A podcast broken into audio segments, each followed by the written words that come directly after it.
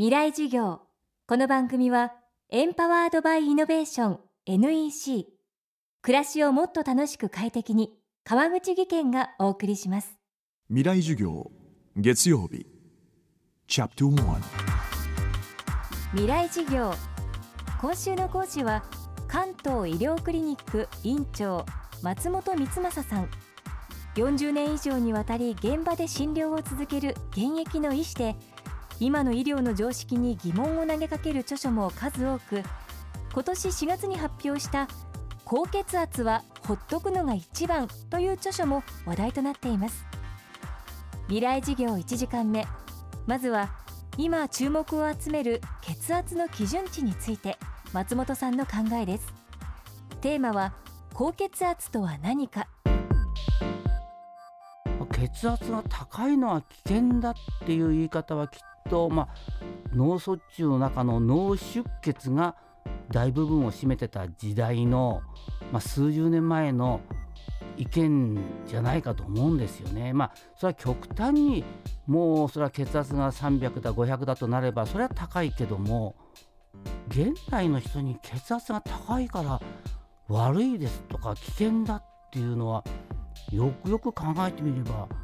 そんな危険なことはないんじゃないかなと思いますね。一般的に例えばまあ1万人2万人の人を集めてその中の平均値という意味で血圧の正常値と言ってんじゃないかと思うんですけどもこれがまたその変遷してて私が卒業した1969年ぐらいにはまあ上が血圧が165で下が90ぐらいが正常値であったけどもまあ10年ごとずつぐらいに150140130と下がってきてそれでまた今度は4月6日に日本人間ドック学会が147にこう変えていくと。正常値というふうにしながらだんだんだんだんこう下に下げることによって私が卒業した1969年ぐらいには日本中に300万人ぐらいが血圧が高いですよって言って薬飲ませたのが毎年毎年基準値が下がるとたんびに数百万人ずつ患者さんが増えてどんどんどんどんみんな高血圧にされてしまってると。だから本当の意味での高血圧症っていう人たちは本当にいないんじゃないかと思うけども医療界だとか薬の業界やなんかがどんどん自分たちのために下げてるというそういう私は違和感が強いもんだから、年を取って変化が出るのはもうしょうがないわけなんですよね。もう頭の毛が抜けていくのもそうだしシワが出てくるのもしょうがないけどそれはみんな誰も病気だとも思ってないのに血圧っていうのは年を取ってくると動脈硬化が起こって、えー、血管の間も狭くなってくるしそれから時々は心臓あたりから血の塊も飛んでくるんだけどもそういうものを吹き飛ばさなきゃならないから体は生きるために命を守るために血圧を上げてくれてるのにそれなのに病気だ病気だと言って薬が必要だ必要だというふうになってると思うんですよね。生きるために必要なものなんで高血圧の状態なんであって決して症ではないというふうに思うんですね。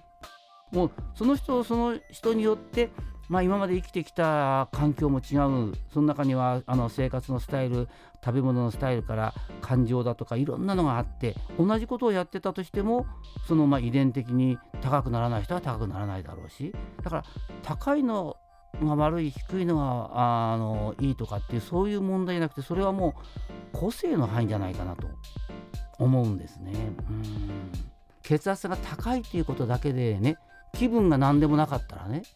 もうほっときゃいいですよということですよ。だから血圧は測るからねおかしくなっちゃうので、だから血圧なんか素人が測ってどうするんですかと。測らない方がいいですよと。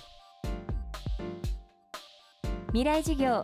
明日も松本光正さんの講義をお送りします。ほらもう落ち込まない。プレゼンに落ちたくらいで。次もあるって。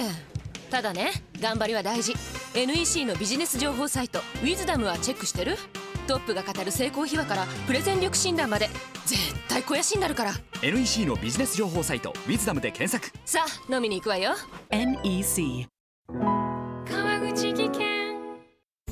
こんにちは。新井萌です。地球にも人にも優しい OK 網戸で気持ちのいい夏を送りましょう。萌は網戸でエコライフ。川口技研の OK 網戸